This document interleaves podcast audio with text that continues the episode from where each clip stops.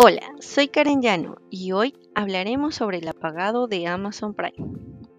Desde el 1 de octubre ya no estará disponible en la app Mi Movistar la suscripción al Amazon Prime Video para ningún cliente Movistar.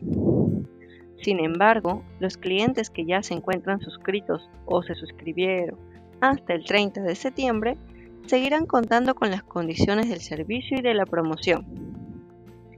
Los clientes afiliados a esta promoción tendrán la marca en visor.